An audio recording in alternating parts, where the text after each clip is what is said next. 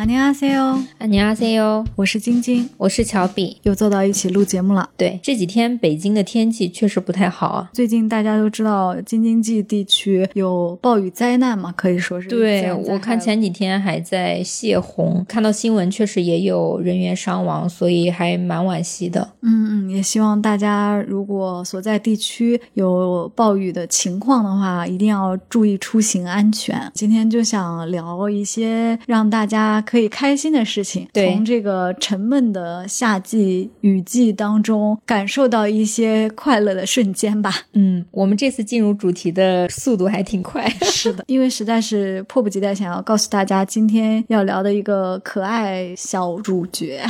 对，就是你提起这个主角，你就会觉得生活上很多烦恼就不翼而飞了。他就是快乐的源泉。说到要聊这个话题，其实也非常的巧合，因为我不是说之前韩国同事来。出差嘛，每一次有新同事过来，有没有见过的同事，还挺尴尬的，因为会想到底要和他们聊什么话题。如果大家平常遇到来自韩国的朋友，可能也会想跟他们聊什么，会比较快的破冰。对，尤其是韩国人，他们本身就是比较拘谨客套的那种，所以你。找一个话题就立马跟他们打成一片，其实不太容易啊。我其实之前的方式可能更多的会去聊一些剧啊，或者是 idol 啊，或者是一些最近看到的新闻啊什么。总之，大家肯定是要避开一些敏感话题嘛。说回今天要聊的话题，因为我有一次发现韩国同事分享了他在爱宝乐园 拍的福宝的视频，我刚好也很喜欢在小红书上刷福宝的视频，所以突然发现这个共同点真。真正的让我感受到了大熊猫真的是中国和其他国家友谊的桥梁。是我其实，在韩国也待了很久嘛，那个时候爱宝乐园就已经有了，但是说实话，热度没有像现在这么高。我也是因为福宝之后才去重新关注爱宝乐园，跟爱宝跟乐宝他们现在是一家五口啊，就发现哎，怎么越来越多的韩国朋友开始沉迷于福宝的魅力，无法自拔。现在是刚进入八月嘛，七。月相当于是爱宝乐园的一个大日子。我们先简单介绍一下，乐宝是爸爸，爱宝是妈妈，是我们国家在一六年的时候租借给韩国的两只大熊猫。对，他们在二零二零年的时候生了一个宝宝，叫福宝。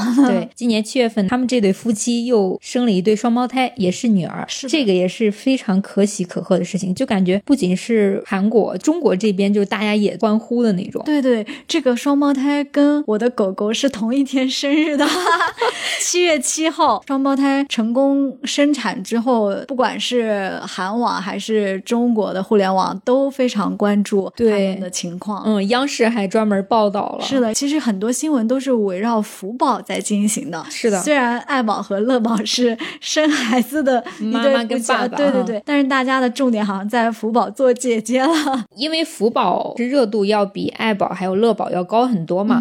原因可能就很多，其中有一个，它算是在韩国出生，在韩国出生的第一只大熊猫。对，而且它出生的期间其实算是疫情，很多人如果想去看福宝小时候，都需要抽签那种，所以对韩国人来说是一个非常宝贵的存在，就是第一次嘛。是的，就他们第一次有熊猫诞生在自己本国，你知道，对韩国人“无力”这个词是非常的有 社会民族感的，对他们就会说“无力普报 ”。虽然普报它的国籍必须是中国。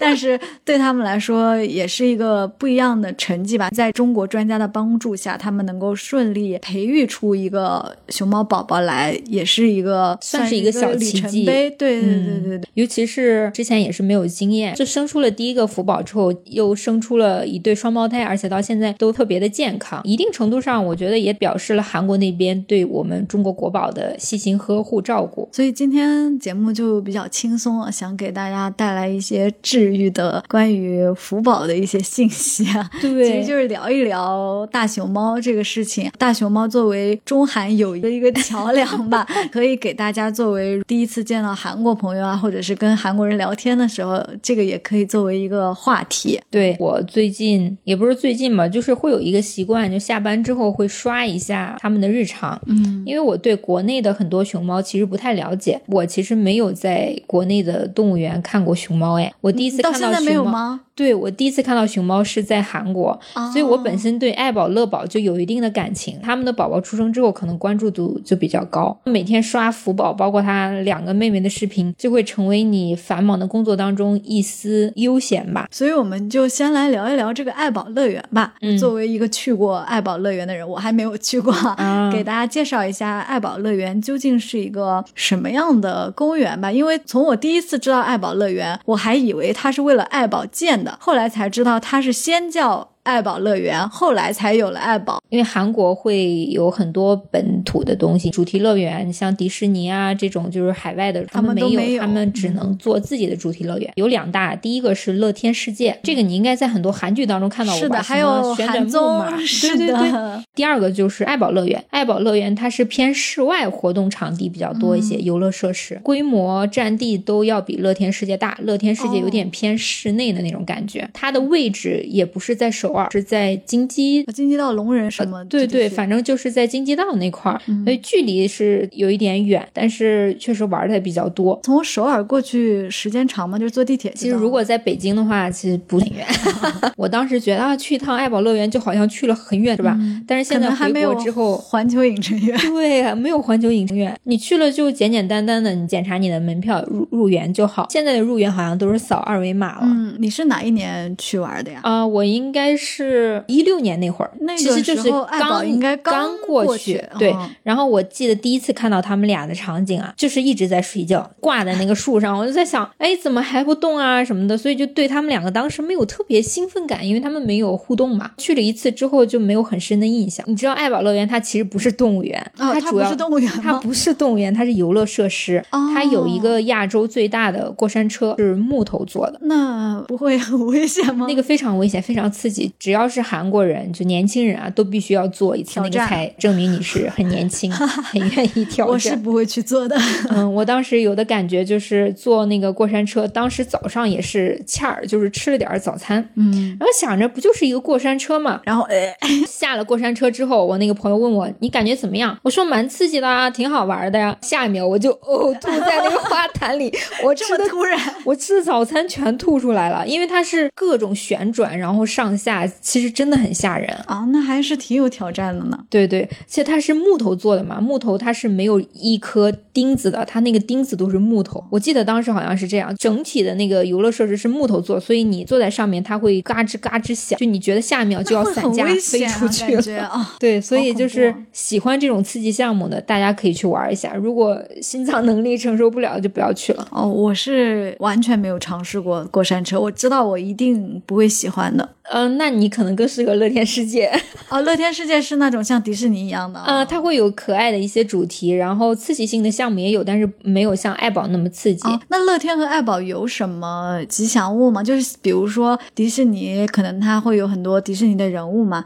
环球会有很多电影的人物嘛。乐天我甚至都不记得了，太遥远了。但是爱宝它有一个吉祥物，那个吉祥物我也不分不清楚是什么品种。他们有一个招牌的员工手势，就是这样。手伸出来，然后左右转，它好像叫布丁那个吉祥物的名字。比如说喜欢福宝的人都会看江爷爷的视频嘛，江爷爷每次视频出来就是安妞布丁亲姑的，就是这种，就是他你好，爱宝的粉丝，对对对，就是那种，这是他的吉祥物。哎，韩国有没有 Hello Kitty 乐园啊？济州岛是有 Hello Kitty 乐园的，我就记得好像总是看到 Hello Kitty 乐园啊。我记得当时去那个济州岛的 Hello Kitty 乐园，硬拉着我那个前男友去，然后门票应该很。门票很不便宜，然后你去了之后就是各种粉红啊，什么花草都是装饰的那种，特别可爱的。其实也没什么意思。我看爱宝乐园的门票好像也才一百多，还可以，不是特别贵的样子。游乐园门票我忘记了，但是爱宝人一直都很多。还有必须要提醒大家，可能有一些朋友像我一样，觉得爱宝乐园好像是围绕熊猫做的一个，并不是乐园。我开始还想，那么大的乐园只有这几只熊猫，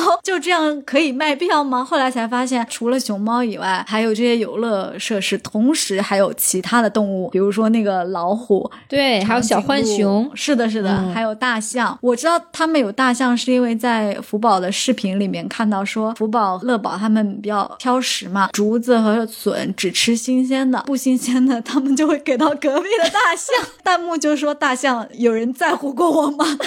好惨。还有比较惨的是那个老虎，因为老虎场地其实宽敞，而且有一个小型的瀑布。福宝出生之后，江爷爷去那边观察了一圈，就觉得这个瀑布如果给到我们福宝，该是多好。老虎瀑布威，就是有弹幕，很有可能过段时间老虎就没有瀑布可以玩了。对，所以你就看出来福宝在韩国的地位真的是很高。是的，我关注了那个爱宝乐园的 Instagram 的账号，嗯，它叫 With Everland，因为 Ever 就是爱宝嘛。对，关注了以后发现大部分都是熊猫的信息嘛。一开始还以为爱宝乐园没有其他东西，往后翻发现哦，还给老虎也过生日了。我就想说哦，那还算是蛮公平的，就不只是福宝、爱宝、乐宝他们可以过生日，老虎过生日也有像零食堆的那个山啊什么的。我看有一个小老虎好像是最近有过生日，然后他们还给他做了零食啊，又给他拍了这种官方的照片，跟福宝那个是很像的。我在说哦，看来他们还是雨露均沾，没有说所有的爱都给了福宝。但是大众可能都对其他动物不是很 care 啊。是的，尤其我们中国人，可能谁会去在乎韩国的老虎啊？他们领着小朋友去爱宝乐园的话，熊猫馆是必须要去的。那肯定的，因为国宝其实作为我们国家的外交友好的这种示意嘛，其实和很多国家都有租借的条款。我们国家应该租借熊猫最多的国家应该是日本，嗯，现在日本应该是有十几只熊猫分布在不同的动物园。今年年初的时候，日本的那个香香回国，其实香香的热度虽然没有福宝那么高啊，但是香香在日本也是国民度很高的大熊猫。听说它走的那天凌晨吧，好像早上就有一百多个日本民众在上野动物园门口挥别。而且香香最近还出了一个写真集，应该是六月份出的吧，因为它不是二月份回国的嘛。嗯，那个写真集也是他的所有的照片，然后上面写了香香在日本的一千零一十天。天，好感动啊！然后我看到这个是因为刷到那个福宝的写真集要引进中文版了，嗯，而且还说中文版会送两张福宝小卡。我想说，我天哪，这是什么爱豆级别啊？这完全是爱豆的方式嘛，顶流啊！真的是，而且小卡可能还是有不同的 pose。很想买福宝的写真，但这里也要说一下，不仅是福宝香香有写真，其实我们花花也有，就国内很多熊猫宝宝都会有的，是的，嗯。然后我还想说一下这个福宝的家族啊，哦，对，我们给大家介绍一下，说了半天还没说爱宝乐宝，其实他们本来不叫爱宝乐宝，他们叫圆心跟华妮啊，对，圆心就是乐宝。现在就是公的那个熊猫，是的，华妮是爱宝，就是妈妈，福宝是他们的大女儿啊。现在还有两个小女儿，还没起名字，对，大仔和二仔，对他们韩语特别可爱，叫超奔杰跑，土奔杰跑，是第一个宝，反正都是跑，都是跑。除了这个之外，包括小红书或者是 B 站都会说一家七口。我还在想，哎，怎么一家七口呢？原来后来他们把江爷爷跟宋爷爷、是扛宝跟江宝都算进。去，然后还有人做那种全家福，就特别可爱。前段时间我还翻了一下那个最原始的视频，袁心跟华妮那个时候他们还没来韩国的时候，江爷爷自己去选熊猫的那个视频，那个其实是有个纪录片的。那个时候江爷爷真的好年轻啊。对啊，那个快十年前吧，毕竟一六年就选中了这两只熊猫嘛。当时乐宝是对江爷爷特别的假热情，一开始就让江爷爷觉得，哎，这个乐宝好像这个小子不错啊，跟我很亲近。反倒是爱宝，就当时一直。对江爷爷是有一定警惕心的，在接触了一个月，江爷爷跟着咱们国内的专家去学着怎么照顾熊猫啊，帮他们做那个窝头。窝头他们在韩国都叫窝头，啊真的。那个福宝三周岁生日的时候还做了那个直播嘛，猜猜福宝最先拿的蛋糕上的哪个？拿的就是窝头。对，照顾了一个月之后，爱宝就越发的喜欢自己的爸爸了。当时都不叫爸爸，当时叫欧巴，是哥哥。我不知道后面怎么变成江爷爷的辈分怎么。就是这样一步一步上去的。反倒是乐宝回到韩国之后，就开始挑食什么的，就没有呃江爷爷想的那么乖巧。但是爱宝就是一直眼里就只有江爷爷。回想到哦最开始挑中爱宝的时候，到现在啊，你刚刚说爱宝的应激反应，到现在最近江爷爷。不是在给他坐月子吗？哦我看那个视频就很感动。她生产完了以后，江爷爷还去隔着那个铁栏杆嘛，嗯就跟他说：“啊宝啊，什么两个宝宝现在都很好，什么我们在照顾他。嗯天啊我看了每一次看都好感动。是，而且他真的很江爷爷就是累到就是自己都快撑不住了，但是比如说他的女儿就是竹笋吃完了，他就立马睁眼就去给他弄竹笋，真的像对待自己亲生女儿一样。说到这儿，为什么大家都那么喜欢福宝啊？因为她的人设就是被宠爱的那种公主。就是财阀千金嘛，是的，是的，这是她的雄设。因为他们给他起了很多可爱的称呼，其中有一个叫，因为他叫扑宝嘛，嗯有一个称呼就是 princess 啊，就是大家都觉得他是 必须要有公主的待遇。我们这期节目真的会充满那种哦哦，好可爱的这种声音。但说实话，只是通过播客去传达我们对他的这个喜爱，或者让大家了解到福宝的可爱，就是很不足以去表达。哎哦我们这期节目一定要在 show notes 里还有封面上都放上扑豹的可爱的那个照片。江爷爷、宋爷爷给他拍过很多可爱的照片，像很出圈的就是那个竹叶还是什么戴在头上的那个。对对对，就像一个花环一样。是的，是的，江爷爷和宋爷爷还给他做过好多玩具，什么尤克里里还是吉他，对对，还还有秋千什么的都有。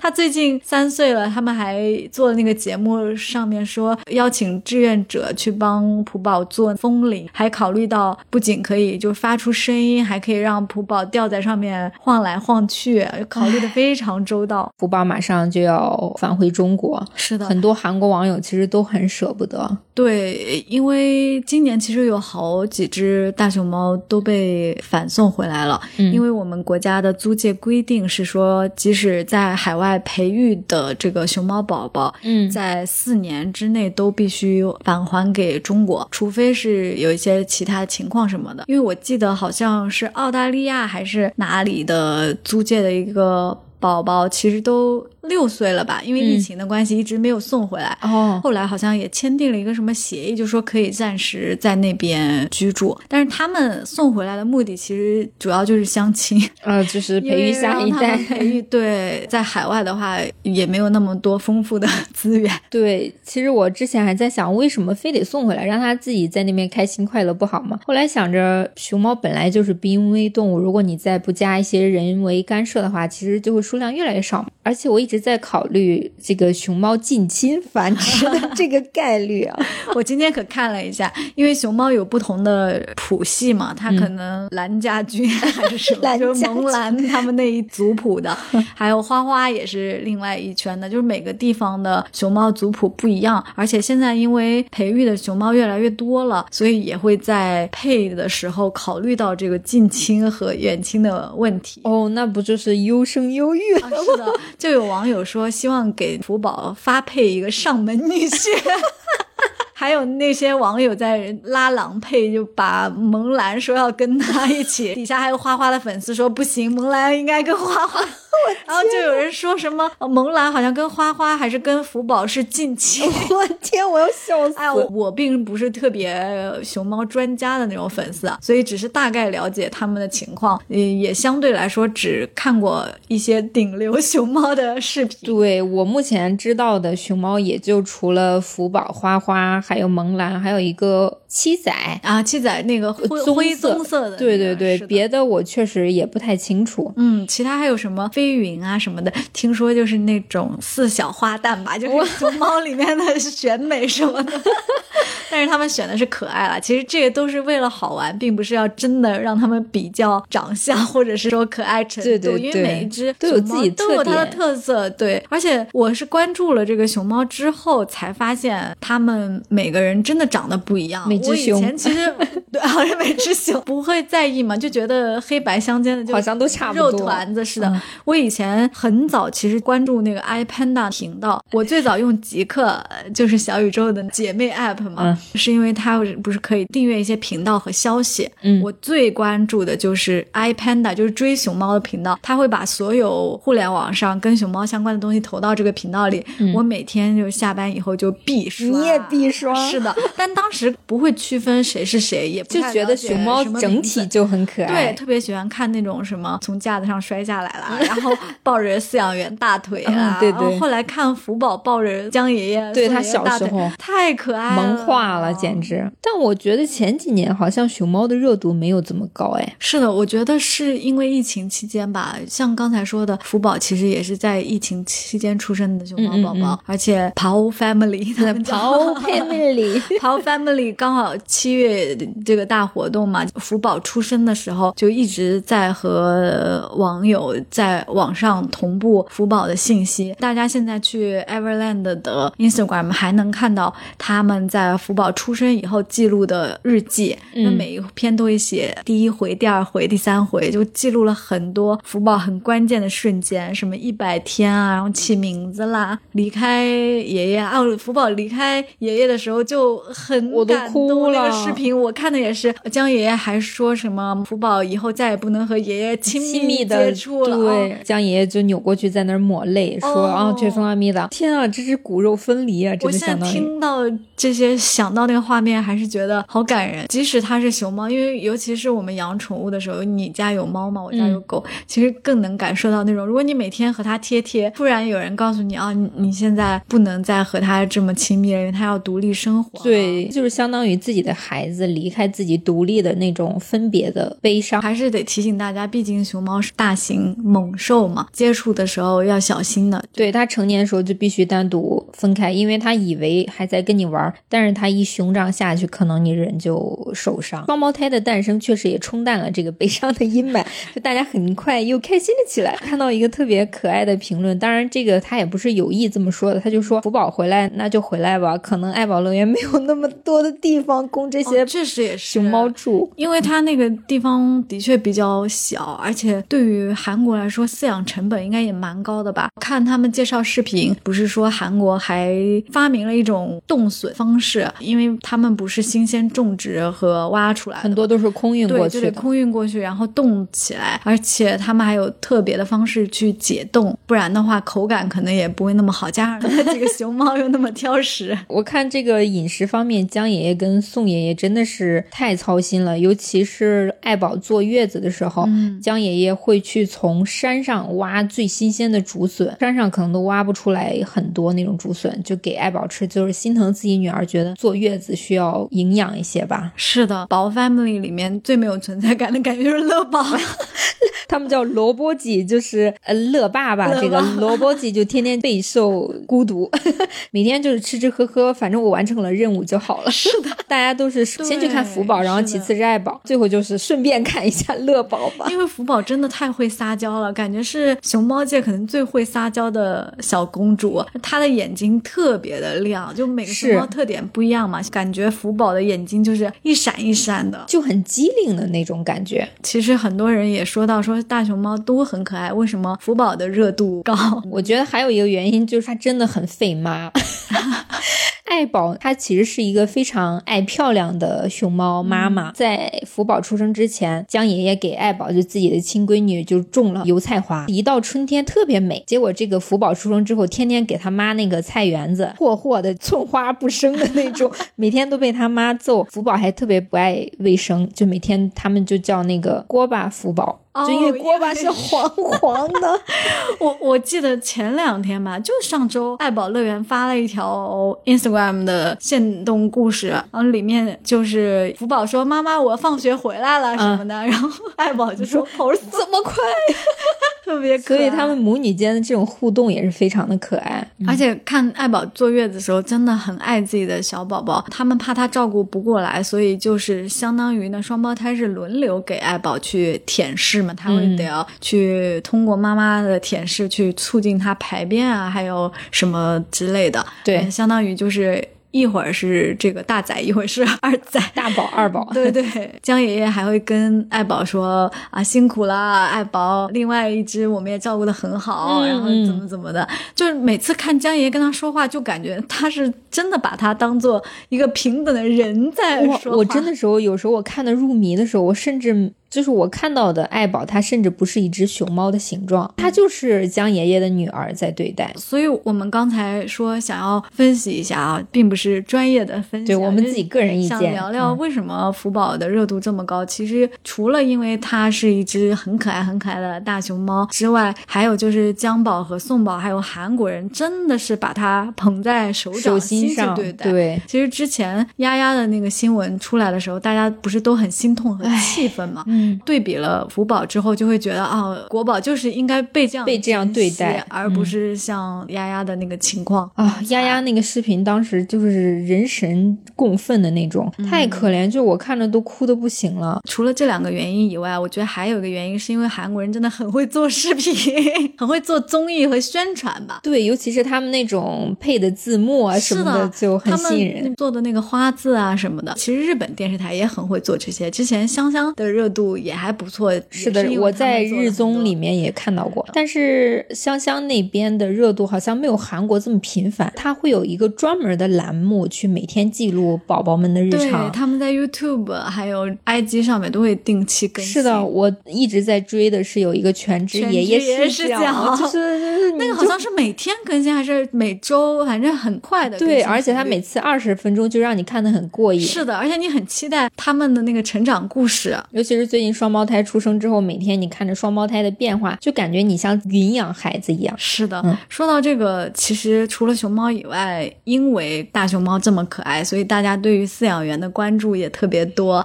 像江爷爷啊、宋爷爷啊，大家都非常的脸熟。还有花花那个谭爷爷，果赖，对的，花花真的以为自己叫果赖。说到这个饲养员，前段时间不是还出现了一个负面消息吗？那个法国奶爸，看到我真的是想要劝一些粉丝朋友们哦，喜欢熊猫的朋友们清醒一点，就是熊猫可爱并不代表饲养员可爱。虽然肯定大多数饲养员都是非常用心的在养育这些国宝们，嗯，但是也不排除有些人人品非常的恶劣。关键是我看到这个新闻，我第一反应是无语。Excuse me，怎么还有人？你睡粉就是在我的印象当中，这个可以讲吗？你得是顶级的 idol。我在想，这这他是谁？他也不是 idol 本人啊，他又不是花花或者福宝，是吗？其实说实话，在出这个事情之前，我是有刷到这个法国奶爸的，很多人都说，哎呀，他真的好有爱啊，年轻，照顾的又很好什么的。他只是一个饲养员而已，就没有很大感觉。嗯，就这种人竟然，说实话，我对饲养员本身被很多人喜欢没有任何意见嘛，因为他们确实付出了很多心力在这里。但是我看到这个新闻的时候，真的很想说，这很难评。对于那些把对熊猫的爱带入到对饲养员身上的这些女生，我也是觉得能不能清醒一点，清醒一点吧。关键是它能带给你什么好处？能让你摸摸熊猫？网友有的是说得要查清楚，到底有没有因为这样而把他们带到基地啊，或者是怎么样？如果那样，那真的很过分，就对熊猫也不负责，渎职，属于违反职业操守，可能违反规定的行为嘛。嗯，这种就是他自己承担就好了。但是粉丝真的没有必要上升到 饲养员，我觉得他 很难理解。是，就包括我对江爷爷跟宋爷爷喜爱，也是因为他们对熊猫好。是的，我就觉得他们是一个好的饲养员，是一个合格饲养员，但不代表他们人就是好的。是的，说到这儿，确实江宝和宋宝他们真的超爱，他真的我哭死。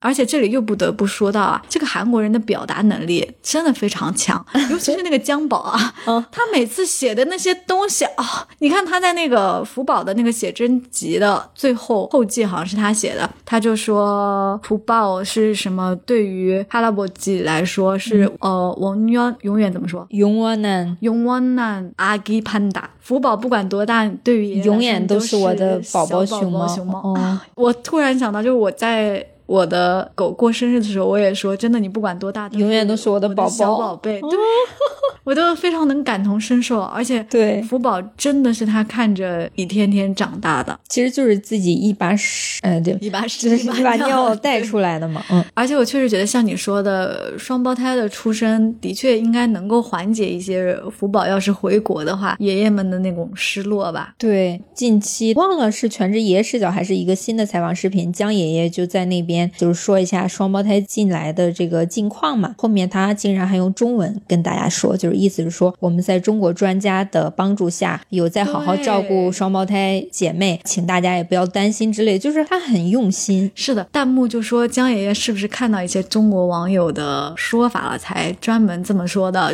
为什么呢？因为有中国网友批评韩国的这个做视频人，哦，说完全他们从来没有露出中国专家的付出，所以江爷爷就特地说感谢中国专家的帮助，让我们知道如何更好的照顾这个宝宝。嗯，对他们做的视频前期确实是就是一些借位的手法，让很多不了解情况以为全部的饲养过程都是他们本国人做的，但是其实大部分都是咱们专家带领的。是的，像大熊猫这种濒危品种，只有我们国家在这方面有最成熟的研究和经验。对，当然他们必须得要支援这样子嘛，因为其实据我所知，之前刚租借去日本的时候，前面应该有一两胎熊猫宝宝是夭折的，可能当然。这个是跟当时的一些技术限制也有关系，比如它不一定能提供那么好的照料啊，对于小宝宝来说，那比如说生了两只，可能只有一只存活，嗯，这种。但是我看了一下爱宝跟乐宝这个相亲，到包括就是繁育呃自己的后代，就整个他们是有爱情的，我真的很相 信哦，就真的是爱，就是乐宝跟福宝，就是他们组织的这个过程特别。神奇，他们会先把两只熊猫关在不同的房间里，到发情时候会听到对方的叫声嘛，特别迫不及待。然后这个时候呢，他们只是把那个栏杆门打开，但是还会让他们隔着栏杆贴贴亲亲。等到他俩真的迫不及待的时候，再把那个栏杆打开，让他们俩就自动。这个应该也是有研究方法的，怎么样才能让他们更有效率的？对，然后这个完事之后，萝卜鸡就没有任何用处了。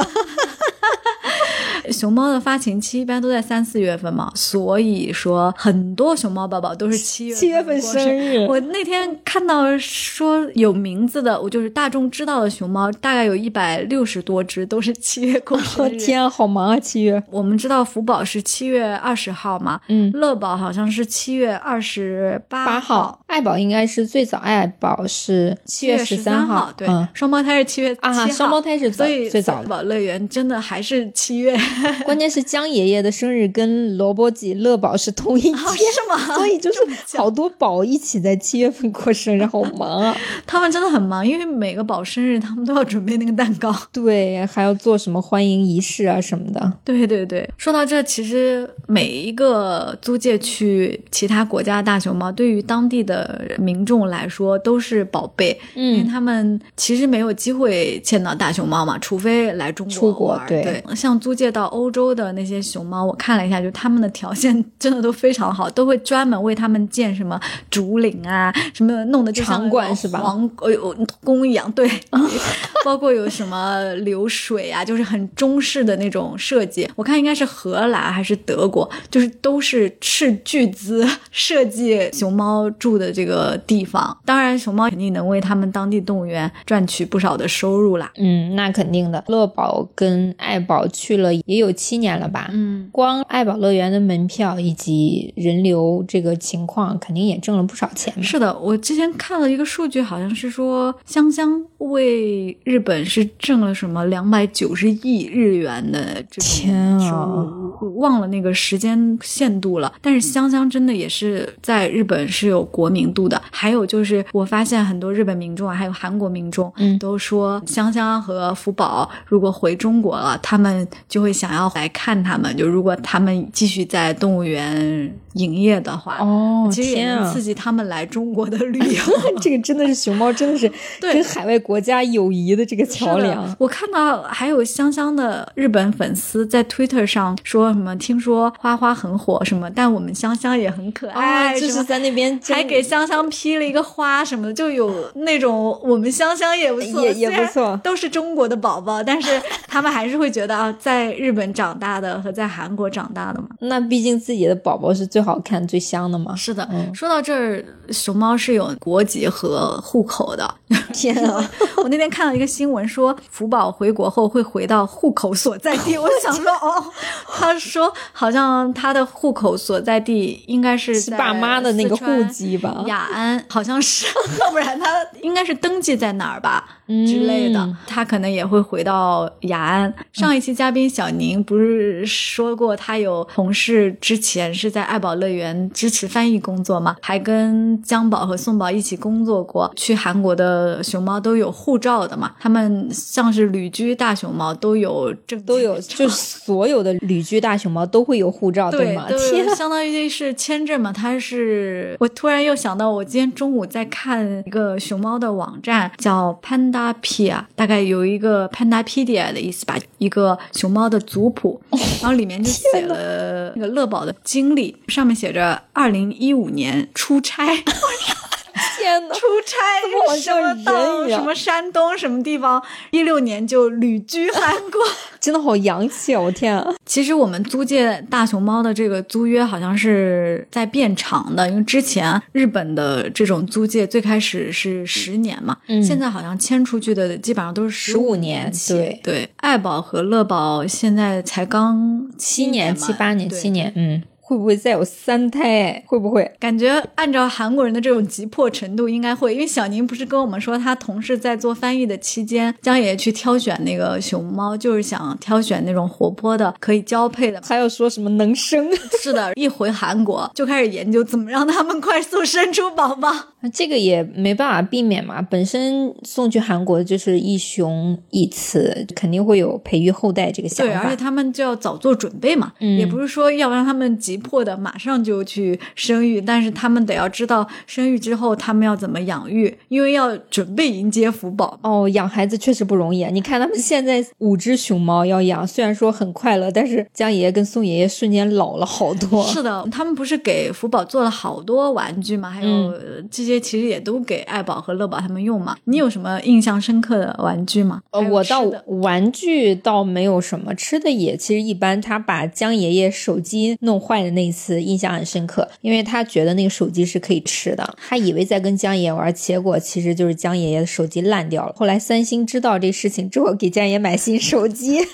对啊，作为三星的爱宝乐园，怎么饲养员连新手机都没有？对，韩国那边网友就说：“在荣啊，你不差这点钱吧？在荣啊，我们要不要就是意思说把这个福宝的期限延长，多少钱都可以出这种。”我印象比较深的是他做那个冰的板凳，嗯，就他把那个竹子还什么的冻在那个冰上，那看着好凉快哦。就看福宝坐上去，一看就觉得好解暑。是的，他一开始还特别的担惊受怕。后面就适应了，做那个抹鸡头，我记得啊，对，就是竹子抹鸡头，真的，我有时候就想，韩国人真的很搞笑 啊。抹鸡头，我们不能暴露了那什么啊？是的，中文中文是莫吉托。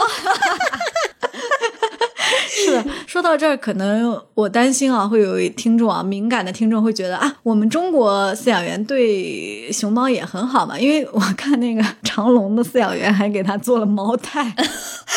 我也真的是服了，就是长隆也会做这些零食啊，会把它打成像那个跟韩国那种是一样的，就打成我们 我们人吃的那种东西一样，就也有蛋糕啊，然后还有那个用竹子做的那个茅台啊，对，感觉大家都还是很宠他们。是的，你看那个谭爷爷对花花也是，每次去看花花就隔着人群就扔好多东西下去给花花吃。花花真的行动太慢了，会被抢吃的，怪不得长不高。是的，我还看有韩国。网友的采访嘛，就是说特别喜欢福宝，很舍不得福宝回去，说会来中国看福宝。然后说到这，其实也是我们跟韩国同事聊到这个契机嘛，因为韩国同事说听说福宝要回国了，所以他要赶紧去看看。每个人都想在他回国之前看一眼，看一眼这个财阀小公主。之前香香回国不是二月份吗？一月份的时候就采取抽签制，因为想看他最后一面的人太多。太多了。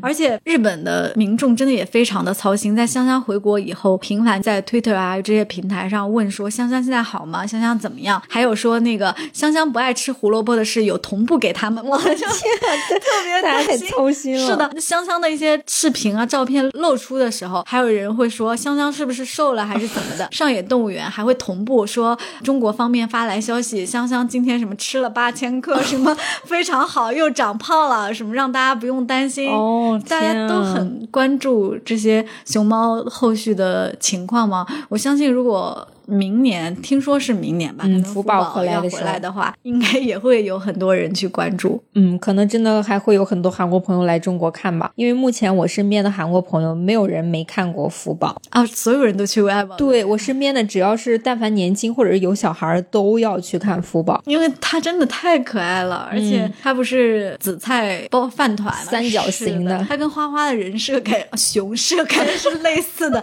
都是那个背影的那个照片特别的。红糯米团子一样，真的太可爱了。他抱着江爷爷大腿就不肯走了，那那拖鞋，那个就是出圈照，真的是的，是的。今天聊熊猫还有一个小的相关联的新闻吧。成都不是开始做大运会了吗？嗯，它的吉祥物也是一个熊猫，叫荣宝。对，怎么它也是宝？听说为了这个大运会，那个花花的那个饲养员还 专门给它打扫了一番，清理了，说花花变干净了，从来没有那么干。经过。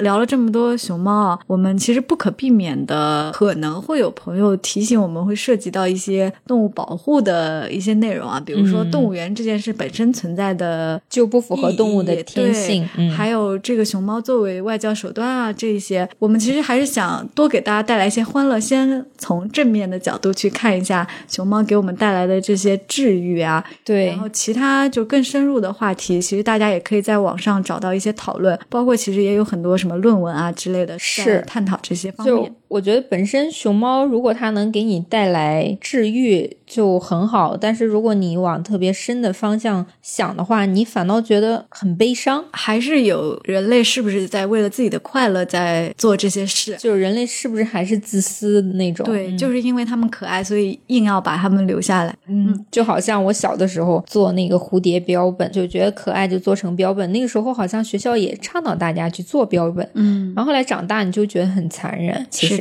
突然想到，我之前有一个朋友，他现在去野生动物保护协会，嗯，去做动物保护相关的事情。他现在工作地点就在成都，他们的那个标志其实就是一个大熊猫。他最开始去的时候，我还说，我说，哎，那是不是可以接触大熊猫啊什么的？他说，注意，我是做野生动物的，所以我们这边保护的是野生大熊猫，嗯，就它不是动物园饲养的那种，而是真的在山里面的，就是四川地区一些熊猫真的生活的地方。对，但我觉得这个确实需要一个过程嘛，因为你看近些年我们国家其实也在着力去培养熊猫自己野生的这种本领吧，放归一些野生熊猫回归大自然，包括也有拍到一些野生熊猫照顾自己幼崽的这种情况，嗯，其实有在慢慢变好，但是因为它的数量可能确实还没有达到说可以全部放归的这种程度。说到动物保护这些，我们作为养宠物的人更加深有体会啊，对，比如。说网上那些虐待动物的行为啊，还有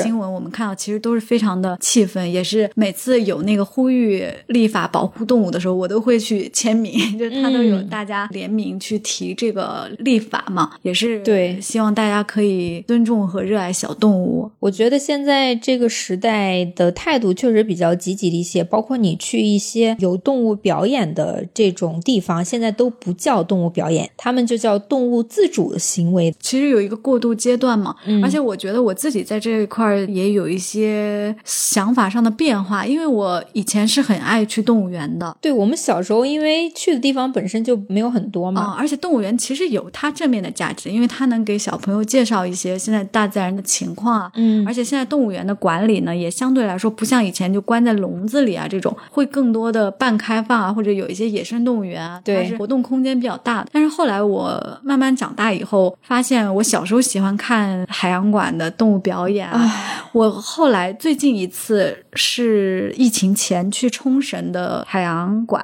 当时也有一个海豚的表演，我就是笑不出来了。以前是会觉得就觉得很有趣，对，就觉得啊海豚会顶那个什么的。但是后来看了新闻太多了，就包括驯兽师怎么样对它，还有那些受虐待的大象什么的，真的是你每次看都觉得人类真的很可怕。是，尤其是泰国那边对大象的这种，对对对，有时候发生的时候还会有人说你圣母啦什么样子，这些确实是有一些探讨范畴，到底什么样的边界在哪里，怎么样能够更好的保护动物，这些也是在慢慢进步和探讨的过程当中吧。我印象比较深的是最近我不是去了一趟草原玩嘛，去了一个景点，它有一个联票，做这个票的话会有一些，比如说缆车这种交通工具让你可以乘坐，其中有一个环节让我觉得特别不能理解，包括后面也有顾客投诉啊，我们从缆车下来之后要走一段路到第二个缆车的景点，期间呢用了骆驼去拉我们，就是每一个骆驼你就感觉状态不是特别好。之前在去西北玩的时候也会发现有些景点的这种骆驼啊，就是状态很不好。那个路程其实也没有很远，跟我们同一辆坐骆驼车的人，他其实是有电力发电的，只是骆驼就是在那儿走，他其实不是用骆驼力去拉的。虽然是这样，但是你就会觉得为什么要让他做这种事情？这个环节大可不必。骆驼其实不开心，他一点都不开心，而且他要。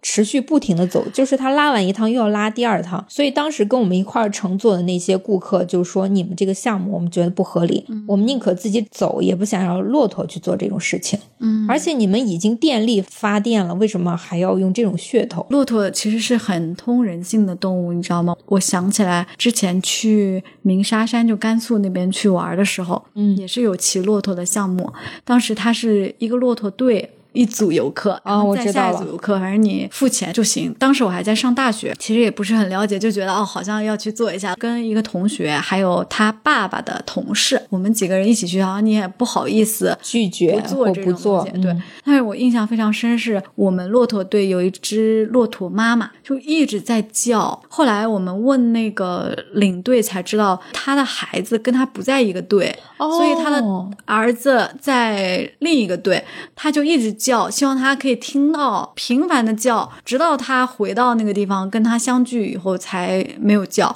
就我当时就觉得啊，好可怜啊，为什么不能把他们母子放在同一个骆驼队之类的呢？就动物的那种母性吧，其实也是很令人感动的。对，嗯。哎，但是这个就像你说的，我们有在慢慢变好，它不是说一次性就可以完全改正的。嗯，希望我们的社会进步更快一些吧。是的，好，那我们节目主题的部分就聊到这里。只想听福宝和动物的人，就现在可以离开了，因为我们为什么今天节目开始的时候没有聊上一期啊，还没有聊一些生活中的事，是因为我们想，如果在节目一开始聊这么多，可能新的朋友会有点不是很适应哦。对他会觉得你们前面扯那么多，为什么还不进入主题？是的，说到近况，我想赶紧分享一下今天的爆炸新闻。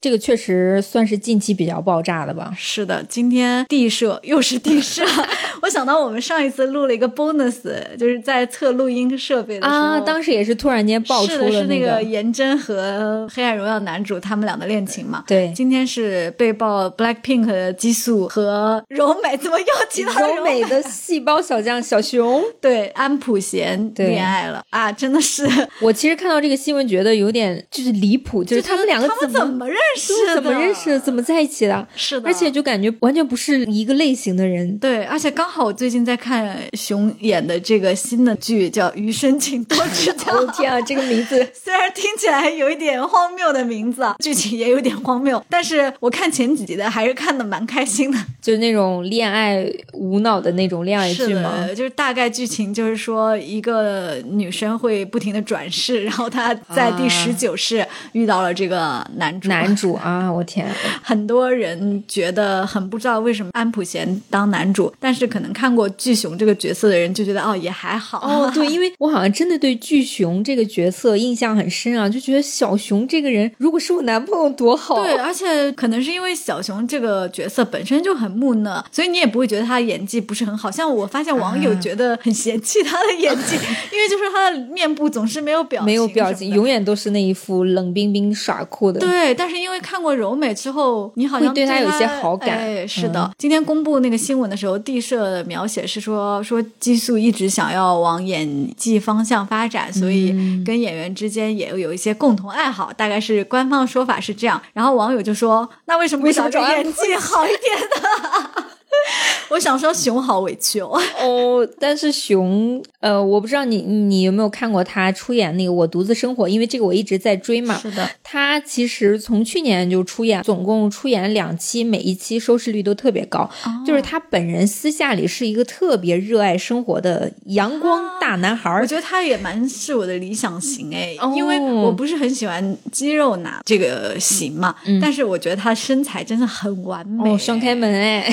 真的，请大家去看他在那个《余生，请多指教》里面，因为里面有一个男主的设定，就是说在他心绪复杂的时候，他会跳到游泳池里冷静。此时，you know，就是男生穿着白衬衫、白 T 恤掉进游泳池之后，他的那个身材就会肌肉线条若隐若现。对，还有他洗澡的上半身的画面，那个时候我就觉得哇，这个身材真的是哦，他穿制服的时候真的那个翘臀是我 哦。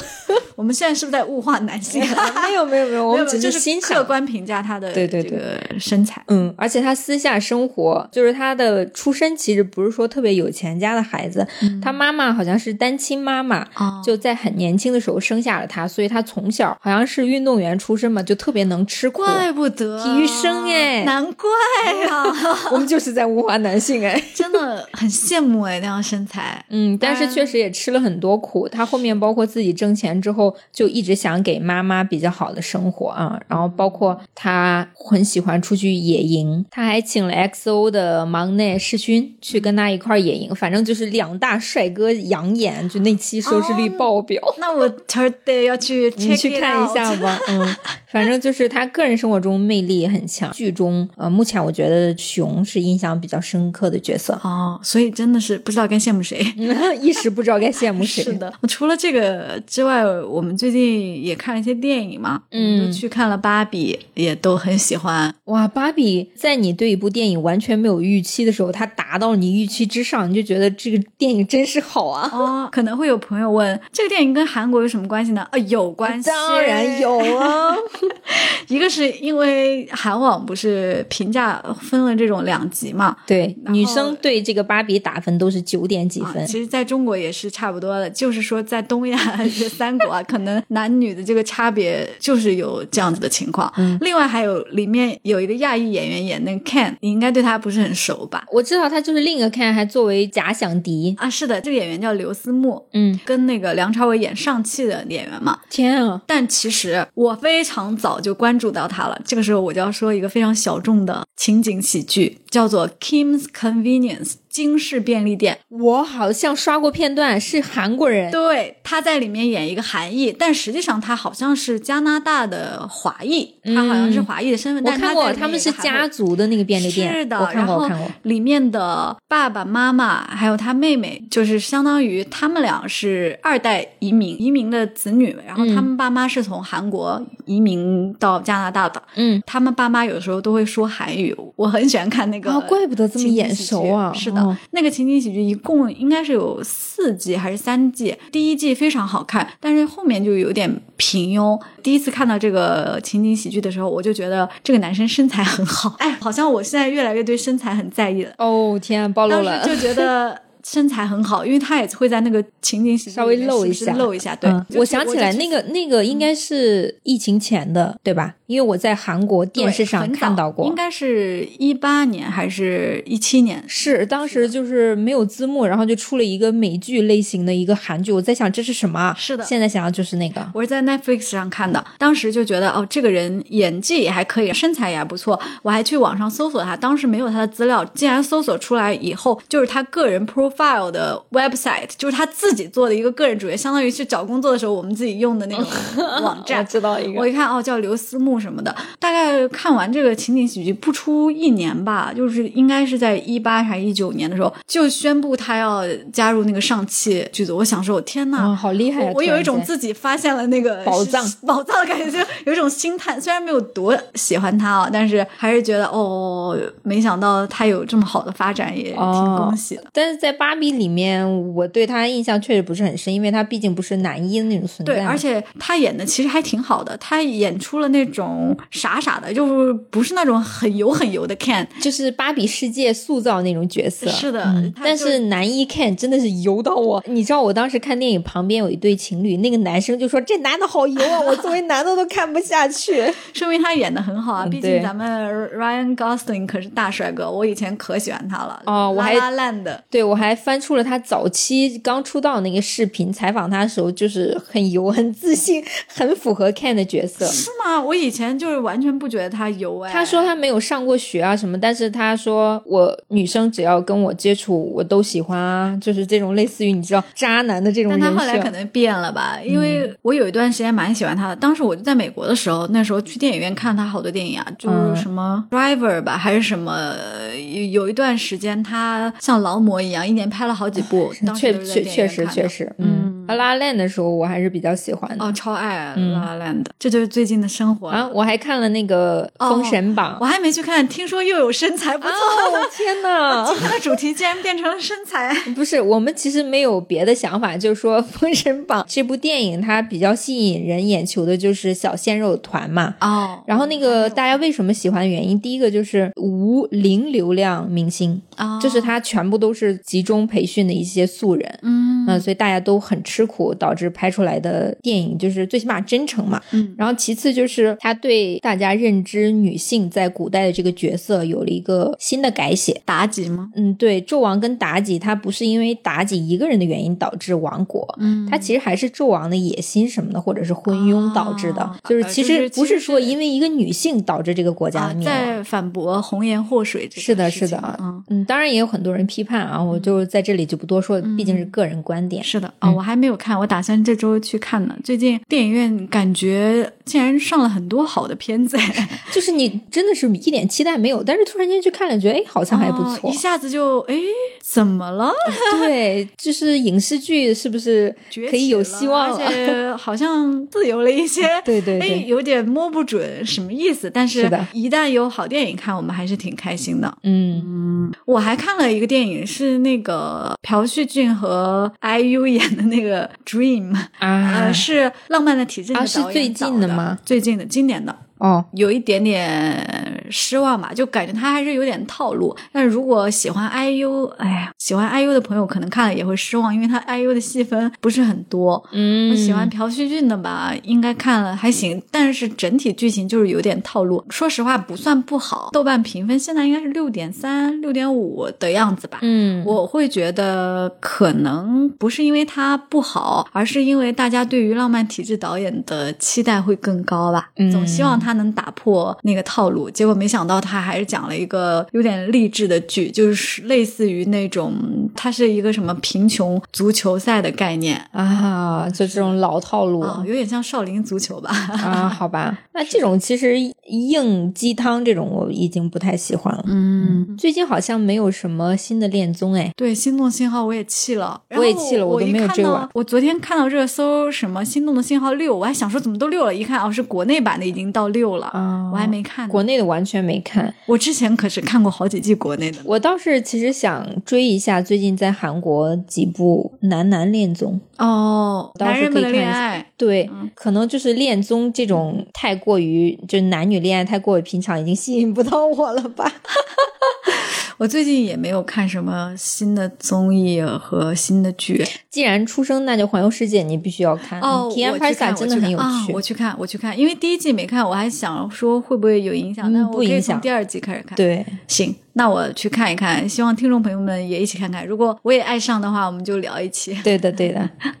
好的，那这期节目聊到现在也差不多了，是很成功的一期，因为本来没想到福宝可以聊一整期。对，刚开始录之前我在想，福宝我们一个熊猫能聊这么久吗？后来发现收不住啊。我们真的很爱，应该大家都爱吧。而且其实听众朋友也可以跟我们留言，如果有一些我们没有提到的可爱宝宝，也可以给我们介绍。毕竟我们也是刚入这个认识熊猫宝宝这个坑啊，以前都是当所有大熊猫都一样去看。是的，而且如果真的把国内或者国外的熊猫宝宝全都列出来，一期根本不够聊。是的，嗯，希望大家喜欢这一期节目，也希望中韩友谊可以因为福宝呃变得越来越好吧。对，这样更上一层楼吧。是，这样对我们的播客也是 也是有好处的。希望大家撇开很多偏见去看一些事情吧。就我们就事论事嘛。对，这期节目就这样啦，我们下期再见。塔梅拜哟，拜拜，拜拜。欢迎你通过现在正在收听的平台订阅和关注我们，这样就不会错过节目的更新啦。也期待大家通过各种方式给我们评分、留言和互动哦。아마저희라디오를들어주신그한국분도계실수도있는데 구독, 좋아요 부탁드립니다. 그리고 만약에 하고 싶은 말씀이 있으면 댓글로 남겨주시고 저희는 되도록 확인해 보겠습니다.